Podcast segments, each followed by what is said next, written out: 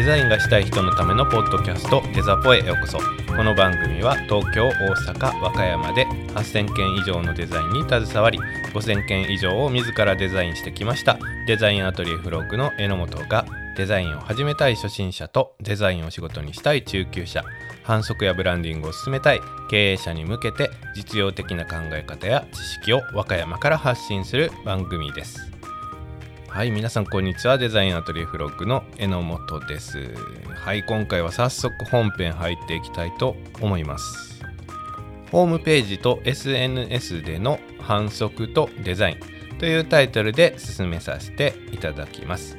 はい、えー、ホームページと SNS はね広告としてはもう必須なんですけれども僕はまああのウェブデザイナーとかシステムデザインをしてる人とはね違うので本職ではない本業ではないのでそれだけ あらかじめご了承ください。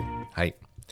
まあ同じグループというかねデザイナーとしてですけどやっぱりちょっと専門分野が違うんでね知識的にはちょっと足りないところがあるかもなんですが反則として皆さんにアドバイスしてるアドバイスしてるね、えー、立場からの、えー、いろんな情報をお伝えしたいと思っております。えー、っとですね、あの、よろず支援拠点ね、えー、勤め、勤めてるっていうか、あの、勤務してるんですけども、和歌山のよろず支援拠点って12名です。もう多いところはね、40何名とかあるんですけどね。まあ、あの、実績とか、企業者数とか、まあ、いろんな事情でね、えー、各都道府県によって人数が違います。和歌山は12名。そのうち、え、2名がね、え、ウェブ担当です。あの多いんですよ、予約が。相談が多いんでね。2名ともね毎日忙しく 相談対応してます。あの他府県でも多分そうだと思います。今ね、えー、たくさんあのホームページ SNS、えー、相談が多いと思います。えー、お話しするのは、えー、デザイナーとして販売促進マーケティングの立場からデザポ流にお話ししたいと思いますのでウェブデザイナーの方システムデザイナーの方、えー、聞いてたらすいません。違うところがあるかもしれません。はい。えー、そもそもなんで、えー、まあ、SNS ですね。今みんな SNS をやってると思います、え、広告とか宣伝とかという意味で SNS やってる方多いです。なぜ SNS がいいのかというお話とかをしていきたいと思います。えー、理由としていくつかあります。えー、利用率も閲覧時間も長い媒体だっていうのが一番大きいかな単純に分かりやすいかなと思ってます。新聞取る人がね少なくなりましたよね。僕がデザイン始めた時はもうチラシ広告って言ったらもうチラシ新聞折り込みでした。もう新聞すら取ってない人多いですよね。でまああのタウン誌とかもありますし新聞紙に変わるような、えーと、地方紙っていうのもあります。それよりもまああの SNS はね、えー、見てる方が多いだろうなということが予想できます。えー、それからそのタウン誌とかも新聞とかも今ウェブでね見れますから、えー、そちらで代用してる方も多いです。なのでスマートフォンとかパソコンに向かってる時間がね皆さん長いと思いますんで、えー、その延長で SNS をま楽しみながら宣伝してるっていうのが今現代かなと思います。うんメディアとしては他にテレビ CM とかもねありますけれども今またテレビ離れっていうのもありますし、えーと、テレビ自体ももういわゆる電波のテレビは見なくなって AmazonTV とか、えーと、Netflix それから ABEMATV とかかなあのありますよね。そこでニュースとか必要な情報も得られるし自分の趣味に合わせた映像も見れるのでそちらに移行してる風潮がありますよね。ですので、まあ、テレビというものがだんだん必要になって必要なくなってきてるのかな。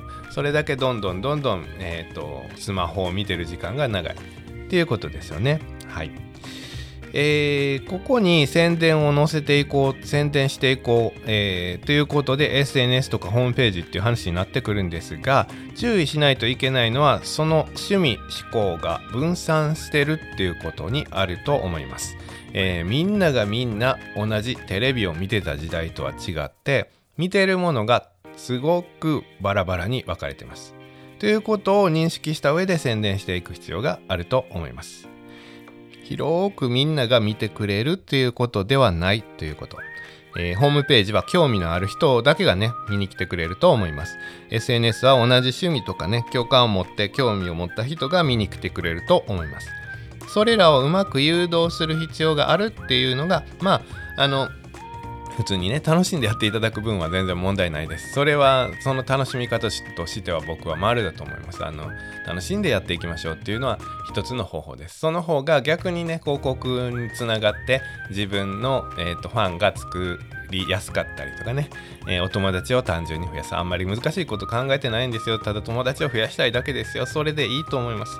まああの一応ね僕の立場上からねあの反則としてねお話ししていくことを、えー、ちょっと用意しております。えー、っとですねターゲットの話として、えー、まあやっぱり今までみたいなテレビとかは広くみんなに見てもらえてました。その代わりみんなに見てもらえるという前提の、えーと、CM の作り方とかをやってますよね。そうするとターゲットが幅広い、えー、広告の業界ではターゲットは広ければ広いほど刺さりにくいというかまああの浅く刺さるというかね、えー、言われてます、えー、逆に絞れば絞るほどそこの人が見た時に深く刺さる。広告効果が高い。というのが基本としてあります。えー、SNS とかはもうまさにそう。ホームページを見てくれた方もそうかもしれないですね。あの狭い層に深く刺さりやすいということでファンを作りやすいっていう特徴があるということになります。えー、それから他には、えー、SNS とかホームページの特徴として、えー、費用対効果が良いという言い方ね古いですね。費用対効果ってね、えそういう特徴もあります、えかつては100万円ぐらいでチラシを打ちました。はい、あのデザイン費とか折り込み代とかかかりますね、えそれでお客さんが、え20人来てくれた。1人当たりの費用は5万円ぐらいかな。じゃあ5万円以上お客さんに買ってもらうような、えー、ことをしないといけない。っていうことになってきます。難しいですよね。そんなね1人5万円使ってもらうなんてね、うん、そんなあ時代でした。それだけ費用対効果は悪かったので費用対効果費用対効果っていうのをあの広告業界では、えー、よく問題視してました。今はえっ、とね有料の SNS 広告とかもありますけど SNS で発信する分は、まあ、基本的には無料ですよね。ホームページも無料で作れます。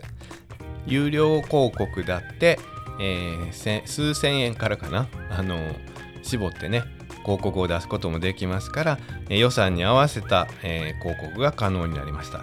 相対的に費用は圧倒的に下がりました。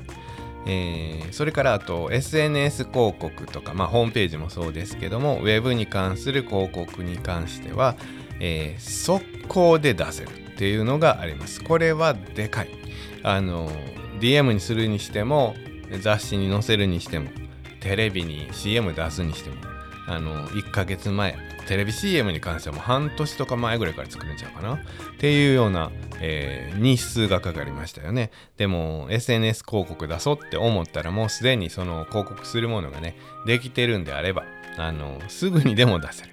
っていうのが大きな特徴です。だからタイムリーにより素早くお客さんにアピールすることができるようになった。っていうのも一つの特徴です。さらに、えーと、 paid media の信用性の低下っていうことが挙げられます。えー、 paid media、paid media ってなんだよってカタカナ嫌いなのにね、覚える必要ないですよ。あの、あんまりあの流通してないです、この言葉。僕も嫌いです。paid media って言いましたけど、えっ、ー、と、なかなかちょっと表現が難しいんで言いました。えー、なんぞやというと、その、いわゆる、グルナビとかね、あのそういうこう総合的な情報サイトですね。えー、基本的まあ無料で載せてる方も多いのかな？あのと思いますけども基本的にはあれは有料のメディアです。えーお金をね支払って載せるサイトっていうかねメディアということでペイドメディアというそうですがそういったメディアたち今まで、えー、ご飯を食べようってなったらそういったところで探す方多かったです、えー、営業時間何時までかな？なんて時も、えー、検索かけるとまあ上の方にねうんグルナビさんとかいろんなところが上がってくるのでそこで営業時間とか見ればよかった。ところがですねコロナになってからそこに書いてる情報が古くなってきた。営業時間が常に最新に反映されてない、えー、状態が出てきました、えー、店舗側も、えそこのペイドメディアでの情報発信をあまり重視していない店舗が多いのが事実なんですよね。だからメニューが変わったから常に新しく更新していこうとまで頑張って、えー、そこのサイトを力を入れて、えー、反映してるっていうのが少ないがために全体的にちょっと信用性が落ちてきちゃったんです。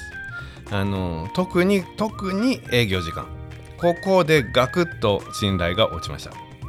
対して、えー、注目されてる重要視されてるのがあオウンドメディアって言います。オウンド自分のねあの自分のメル、えーと、メディアということですね、えー、オウンドメディアっていうと広告業界ではだいたいメルマガを指すんですけども、まあ、メルマガに限らずねあの自身で発信するものという広い意味も持ってます。こういった自分から発信するものっていうのは他のそのペイドメディアに対してはあの更新とかもね、えー、簡単だしあの日頃使い慣れてるスマホで、えーと、できるしっていうことで、えー、そこが最新の情報が載ってることが多くなってきました。それはメルマガだったり SNS だったりまあそうですね。あのインスタグラムだったり LINE だったりということですね。お店のそういったページには常に最新が載ってる。というような状態ですね、えー、こっちの方が正しいっていうね、えー、認識が広まっています。だからみんな SNS やホームページで最新の情報を発信するし、えー、自然とねファンがついてきてですね、えー、ファンの方が、えー、そのホームページ SNS を見て反応してくれるということでねいい循環が始まっています。そのためにどんどんどんどん、えーと、ペイドメディアの方がちょっと廃れ気味。です、えそちらの方はそちらの方で今巻き返しを狙っていろんなねえーと、サービスを始めてるようですが、えーと、今の現状はそんな感じですね。だから SNS っていうのは好循環が生まれてきてるんでどんどんどんどん、まあ、あの広まっていってる。見る側も楽しいし発信する側も、えーと反応が見れるしっていうことですよね。えー、っと、ちょっと今、あのメールマガの話ちらっと出たんで、ちょこっと補足。えー、メールマガってちょっと一時的に最近っていうかちょっと前まで注目されてました。特に大手の企業は、えっと、メールマガにめちゃくちゃ力入れてます。まだ多分入れてると思います。ちょっと若干陰りが出てきたかな。あの、これからは、えっと、メルマガの時代だみたいなね。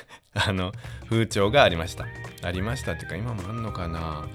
うん。最近はそんな大手さんと絡んないか分かんないんだけどあのうん。あのメルマガはね、えー、登録されてる方も多いんじゃないかな。そこはもう完全にその企業に対するファンとしての登録なんでね。向こうとしては、えーと、上顧客としてねあの大切にしたいお客さんですから。そこに最新の情報をもちろん載せるしサービスも載せるし、えー、そういった方だけにね、えーと、特別なあ感覚を抱いてもらってより強いつながりを持ちたいというのがありましたでそれがかなり強かったんだけどちょっと陰りが見え始めてますし、えーと、特にこのラジオをねあのポッドキャスト聞いてくれてる方は、えー、個人さんとかねあの中小企業さんとかえー、一般の方が多いようですのでね、えー、そんなその大手こうね 大手誰もが知ってる日本有数の大手の広告担当者さんはさすがに聞いてくれたらいいな。僕が教えることないやろね。そうそういう人だったらね。あの僕が教えてもらわなあかんと思うんですけど。まああのえっ、ー、とメルマガはねあまりこうあの個人事業主さんとか自分でデザインしてる会社を作ろうとかっていう方とかにはね、まあ、ちょっとまあ縁遠いかなっていう気はします。そういう意味で広い意味でのオウンドメディアとしての SNS でねどんどん発信していく。っていうことはいいと思っております。はい。えー、SNS をねよく使広告で使う理由を、えー、他にですね、えー、そう多様性今これどうなんかな？多様性の時代っていうとねあの専門家の最先端の人は多様性の時代じゃないよとかっていろんな意見があるんで何ともなんですけど一般的にねあの認識としては、まあ、昔と比べてはね多様性の時代とか共感の時代とかって言われてます今。はい。えっ、ー、と、先ほどから少し話してましたが、みんなが見る、テレビを見るね、時代が終わったので、え、スマホを使ってみんなが好きなものを見る時代になってます。なので、えっ、ー、と、みんなに見てもらえる媒体っていうのがなくなってきました。なので、えっと、そこにね、我々は広告を出すとか、自分の、え宣伝をしていかないといけない。その時にその多様性があるということは認識した上で、じゃあどこにアプローチすればいいのか。っていうことを考えないといけなくなります。これは、え、ー、と、広告のターゲットが狭ければ狭いほど、えー、刺さるっていう話ね。高齢者層に、えー、アプローチしたい。まあ、それでも SNS で発信したい。えー、という時には、まあ、その中でも高齢者層が多いのは LINE かなとか、えーと、女性層に、えー、アピールしたい。という時はインスタグラムかな。あの、えー、若干インスタグラムが女性層多いかな。今あの全ての媒体が SNS がある程度均一化してきてるんで、えー、層とか年齢層とかね女性層男性層とかそういったターゲットがあの明確には分かれてないんですけど若干ねあのそういった差があるんでこれまとめて後後々ねあの話は最後の方で、えー、紹介します、まあ、そういったことを考えて、えーと、宣伝していかなければいけない。というか逆に考えればそういうことができるっていうことですね。も、えーと SNS の魅力ホームページの魅力かなと思います。さて、えー、なんで SNS なんだっていう話をね、今軽く説明させてもらいました。はい。えー、っと、まあ、SNS とかホームページで販売促進するね、えー、っていうのはもう当たり前になってるんで、えー、皆さんね、あの相談されます。えー、まずね、やっとかないといけないのは、まず第一歩としては、えー、Google ビジネスプロフィールですね。これはやっといてください。えー、これは何ぞやっていうと、Google のね、あのー、マップで、えー、表示されるやつですね。なんて言ったらいいかな。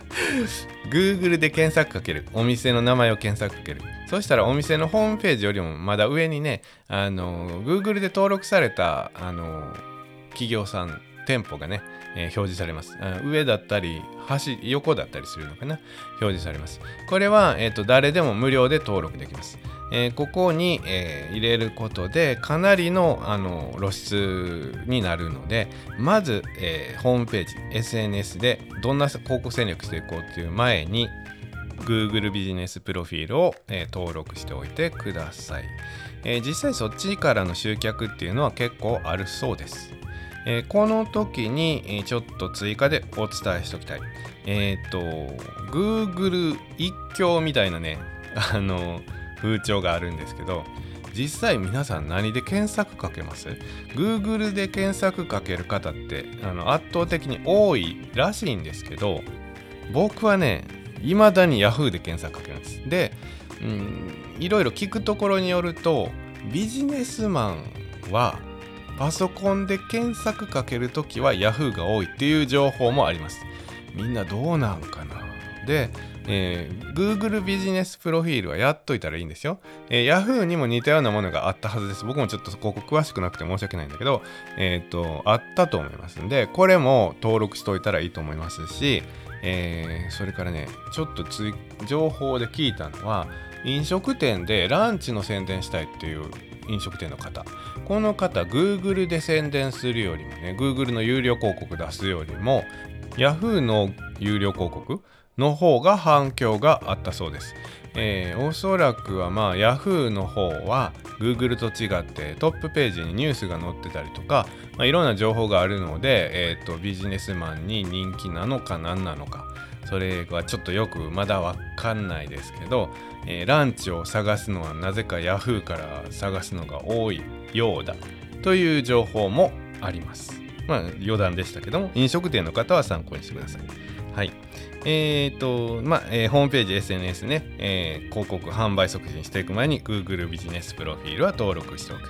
それから次、まあ、ホームページね、もうお持ちの方は問題ないです。作らないといけないっていう方いらっしゃると思います。僕も作り直さなあかんなと思ってるんです。えー、僕がホームページ作ったのも自分で、えー、と、無料のやつで作りました。もう全く何にもお金かけてないです。ドメインすら取ってません。広告業界のデザイナーとしてどうなんだっていう話ですけどね。まああの、サンプルで作ったままなんでね、作り変えようと思ってます。今から一から作る方もいらっしゃると思います。えー、ホームページはもう僕が作ったのは、えー、4年、3年ぐらい前かな。この3年の間にまたまたどんどん新しく無料で作れるホームページを作れるね、サイトが現れてきてます。えー、より、えー、使いやすいのをご自身で探していってくださいと言いながら、今、Wix ジンドゥ。この2つが強いようですね、えー、僕も作るときは Wix で作ろうかなと思ってます。皆さんも、えー、ご存知ない方は覚えておいてください。Wix っていうところとジンドゥっていうところですね。この2つは比較的作りやすいようです。はい。あのワードプレスとか一時期主流になりました。今でももちろん当然あります。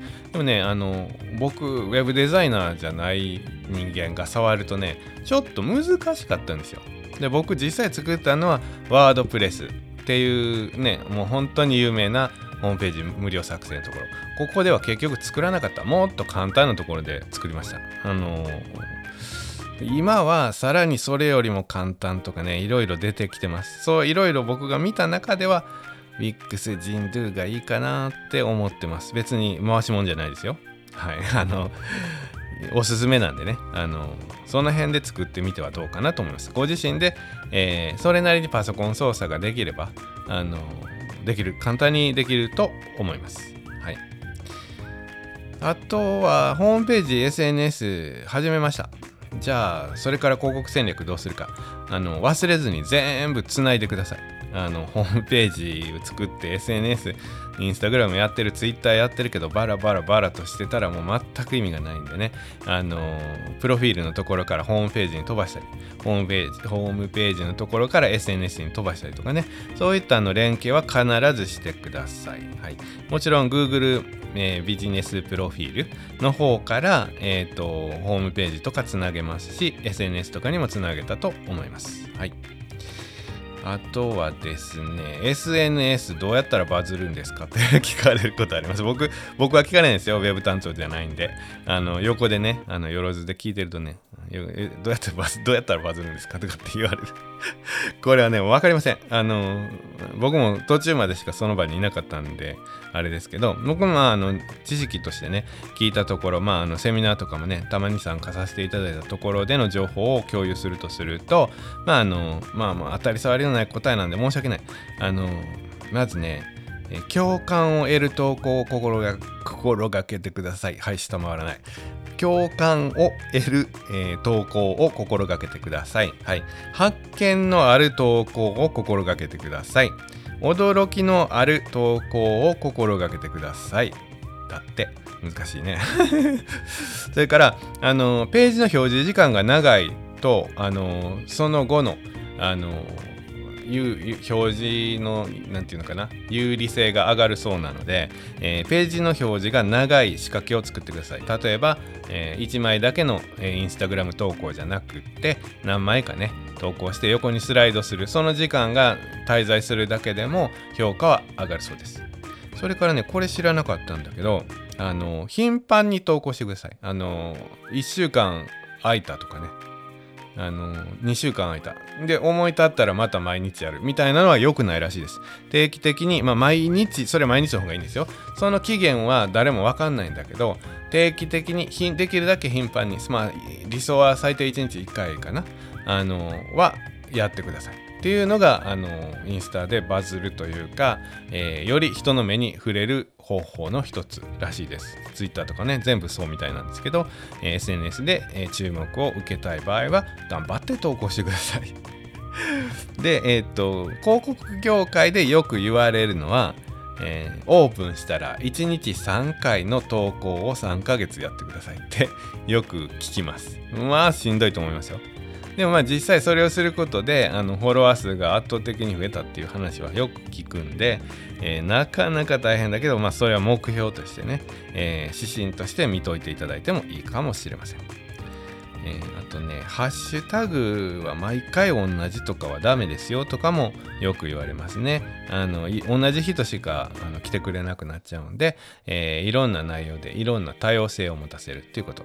僕今、いろんな内容でってちらって言いましたけど、これちょっと悩みどころでですね、例えばその、インスタグラムでね、自分のところに興味を持って投稿から自分のそのプロフィールのところへ飛んできてくれた方、えー、自分のプロフィールの下にね今まで投稿したものがずらーっと並びます。ここの美しさ全体の美しさってインスタではめちゃくちゃ大事なんですよ。だからこれ毎回違うことやっちゃ本当はダメなんですよね。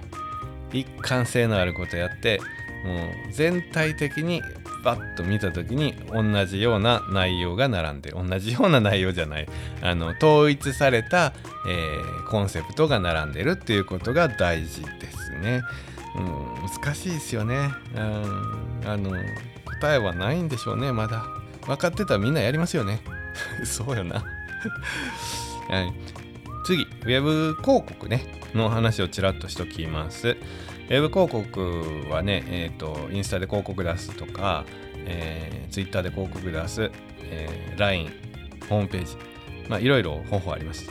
あのー、どうやって出すかっていうことはもうご自身で触ってください。あの僕も出したことないです。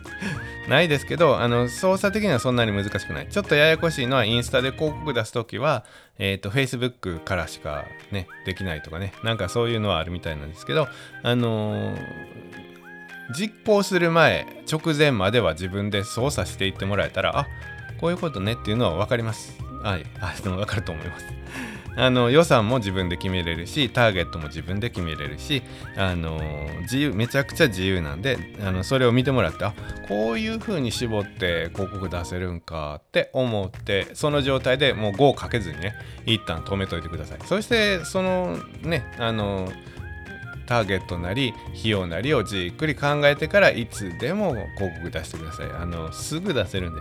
チラシだったらもう1ヶ月前ぐらいから段取りしないとダメですけどね。もういつでも出せるんでそんなに焦らなくて大丈夫です。よく考えてお金を使うことなんでね安いとはいえね。あの効果的な方法を考えた上での発信をしてください。操作的には本当に触ってもらったら分かると思います。はい。さあ最後にですね SNS とホームページにおける今度ね反則じゃなくてデザインのお話。これはね僕もねあのやるんですよ。あのバーナー作ってくれとか LINE のリッチメニューのデザインしてくださいとかってあるんですけどね。あのちょっと僕が今まで話してたこととちょっと違ってきます。あのっていうのは僕は今まで目的達成するためにって何回も言ってます。あのターゲット目的使用方法ストーリーとかってもう散々言ってます。これさえできてればまあデザインセンスなんてなくったって別に最悪あの大丈夫ですよって言ってますがこの、ね、SNS とかホームページとかそういったところに関していわゆる web デザインに関しては統一感と美しさとか魅力とかっていうそういうところ。の重要性は僕が今まで言ってたような反則物とはちょっと違ってその重要性はちょっと高いというかかなり高いと思います。だから、まあ、美しさがここもう僕の言ってたチラシとか DM とかね店内のあの反則物とかお客さんにね宣伝するものとかはまああの言いたいことが言えればセンスなくても OK でセンスがめちゃくちゃあってデザインは綺麗なのに何言いたいかわからない広告物はもう全く意味ないもう最悪よっていうスタンスなんだけどことウェブデザインに関してはもうデザインのセンスと美しさと魅力があるんだけど何言いたいかわからないでも OK かもしれない。ある意味ね。いやダメなんだけど。ダメなんだけど。それぐらいあの見た目見た目って言っちゃうと語弊があるかな。魅力っていうのかな。の重要度は高い。SNS とかねまあホームページもなんだけどに関しては商品を売るのは目的なんだけど商品とか会社とかのねファンを作るっていう意味合いがめちゃくちゃ強いんですよ。だからあの店舗とかねあの発信してる方あなたのファンを作る。っていう目的のためにはやっぱり魅力がいるんですよねそのデザインの美しいこと商品の魅力をどうやって伝えるかそのためにはむちゃくちゃ綺麗なデザインとかむちゃくちゃまとまったシンプルな統一感のあるとかっていうことをめっちゃ考えないといけないですだから僕的にもウェブ関係のデザインの注文はかなり難しいです。慣れてないっていうのもありますけどね。あの、逆にね、ウェブデザイナーの人はね、言っていいんかどうかわかんないですけど、一昔前までね、ウェブデザイナーの人ってね、作るデザインね、めっちゃダサい人多かったんですよ。めっちゃダサい上に、あの、まあ、言いたいこと宣伝しないといけないこともできてなくて、まあ、ひどいデザイナー多かったんです。一昔前ですよ。一昔前今じゃないですよ。多かったです。それはあのウェブデザイナーってちょっとあのシステムデザイン的な要素専門的な要素が強かった時代だったからなんですよ。だからそういうことが作れるっていうことだけですごかったんですよ。でも今はあのウェブデザイナーさんってめちゃくちゃセンスある人多いです。多いです。それでいけてます。あのうん。なのでそういうセンスが今重要です。Web デザインに関しては。なので難しい。あの僕からしても難しい。あのフォーマットを使わずにねオリジナルでちゃんと自分の目的に合わせてデザインする方が正解だよって散々言ってきましたけどことウェブデザインに関してはホームページにしろ SNS にせよその LINE のリッチメニューにせよね。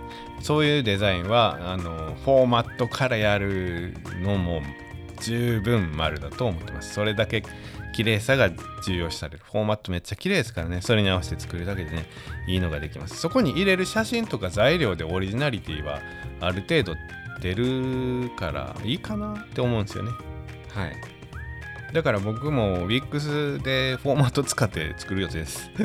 はい。あのー、会社が軌道に乗ってね、あのオリジナルのホームページ100万、150万で作るんです。これは、そりゃその方が絶対いいですよ。あのそれはぜひやってください。その、まあ、それなりに予算もかかるし、大変なので、それまでは皆さん、それまでなしっていうわけにいかないんでね、あの無料でやってもらったら十分使えるホームページ、SNS の、えーね、リッチメニューとかになると思います。はい。では最後に、さっきも最後にって言ったような気するな。最後にですね、SNS の特性もうちょっと追加で伝えます。これは僕が SNS ってなんだぐらいの時にちょっと調べてね、分かってないことを調べた記録から持ってきましたので、えー、皆さん知ってるかもしれないっていうか多分知ってると思います。でも、あのー、全くね、あのー、分からない。例えばそのインスタはなんとなくやらなと思ってやってるけど、Twitter はやってない。Twitter ってどんな特性があるかも分かってないという方は意外と多いと思うんでそれぞれの特徴とかねあのみんな肌で感じてはいるんだけどはっきり分かってないこととかは、えー、あると思うんでね是非聞いてもらったら参考になると思います。まず LINE の特徴ですね。はい。LINE はまあインフラとしてねもう成立してるんでねもう電話とかのね、メールとかの流れですよね。みんな使ってます。だから、え、ー、と、高齢者の利用者も高いっていうのも特徴です。えっ、ー、と、多分、お孫さんと LINE するのかな？わかんないけど。高齢者の利用率は他の SNS に比べて高い。ということです。それから、えーと、お友達登録ね、えー、登録してもらうまでのハードルは高いんだけど、いざ登録してもらったら、えー、離れる率が低いという報告も出てます。それから管理する側、お店側としても顧客管理が、えーと、簡単で、えーと、サービスの提供がしやすいという特徴があります。はい、次、Twitter。えー、Twitter はね、えーと、利用者がま圧倒的に多いです。で、えー、と拡散力が強いのも特徴なんですけども拡散されてバッてねあのいいねがつくのはよくあるんですが注目されるその持続力かなっていうのも圧倒的に低いです。一瞬バッてあって一瞬で消えていくって感じですね。あのまあ、人数が多いというのもその理由だと思います。そのためにたくさん流れていってるっていうことがあると思います。あとは、えーと、匿名だっていうことです。これはね、炎上しやすいし、嫌がらせとかあいうのも多い。はい、それも Twitter の、特徴。それもよく分かった上でやってもらった方がいいと思います。はい。次は Facebook ですね。Facebook はまあ第2のホームページとしてよく言われます。えー、他の SNS に比べたらより会社的っていうのかな、フォーマルな感じの扱い、立ち位置になってます。えー、次は、うん、インスタ。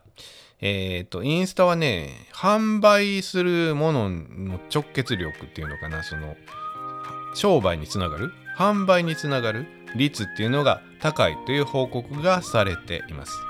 はい。なので商売する方商品を売る方商品をアピールする方に人気ですよねそれからあの本編でも少し本編今も本編か さっき話しましたけど、えーと、女性ターゲットが少し多めですね他はまあ TikTok とか YouTube とかあるんですがここはね動画が絡んでくるので省かせていただきます。というようなざっとした違いがあるのでご自身に合わせたものを使っていってください。もしくはうん僕はもう全部一応使ってます。あの全然投稿してないんであのフォロワーは全然なんです その中でもフォローしてくれてる皆さんありがとうございます。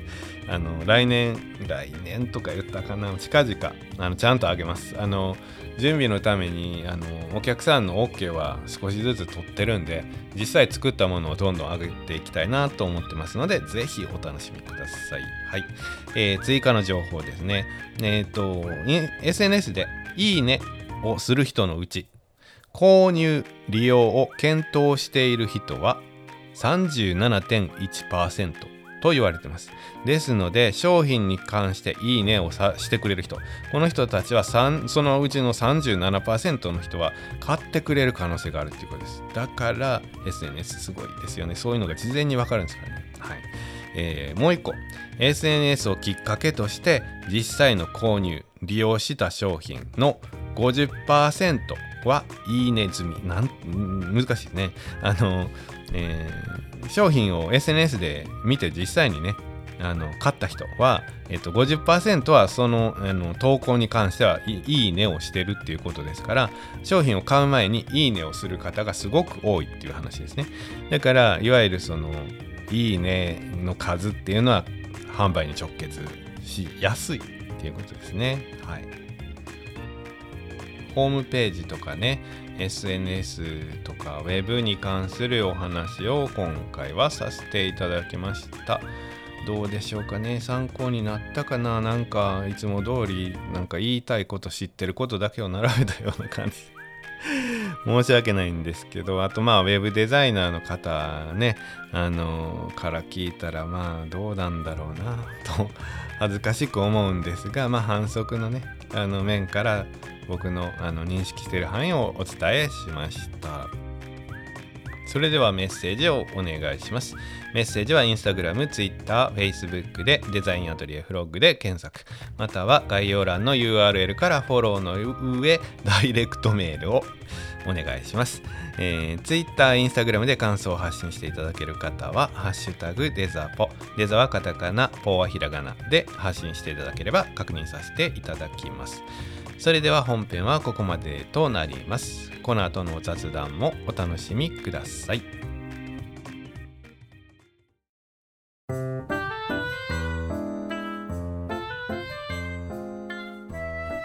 はいお疲れ様です。えー、っと前回ねうちのお父ちゃんの状態のね お話をしましたあの良くないことが続いてるんですけどね。あの良くない不運話がね続いてまず大したことないですよ。父ちゃんに比べたら大したことないんだけどあのねあのセブンドアーズラジオのメンバーで飲みに行った時にもうすでにみんな 言ったんですけどね。あのプレイステーション5これもうゲーマーの僕としてはもうずっと欲しかったんですけど抽選を外しまくってたんですよ、ね、念願のねプレイステーション5が当たったんですよね。あの3ヶ月前です。それもねあのゲオさんが普通の抽選からたった1回だけね。今回は、えー、転売防止のためにプレイステーション4を、えー、下取りに出してくれる方のみの抽選となります。ということです。でしたよ、えー、一応応募しましたよ。プレイステーション4はあのプレイステーション5買った後僕は DVD プレイヤーとして使う予定だったんですよ。絶対僕こういう時当たるよなって思予予測してました。予感がしました。よ他の時には当たらんけどこういう時に限って当たっちゃうんだろうなって予感はしてたんですよ。もう予感の通り当たってしまいまして。でも断るのもせっかく当たったしあれだから使えるプレイステーション4を販売に出して、えー、下取りに出してねプレイステーション5を購入したと。しかももう長年使ってたから二足さももう二足さもいくらやったかな？3000円とかやったんちゃうかな？で買い叩かれ買い叩かれたって言ったからね。あの買い取っていただきまして。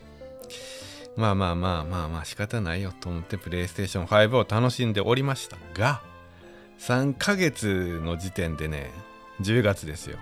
父ちゃんの調子が悪くなったのも10月。もう10月になったらコントローラーが壊れると。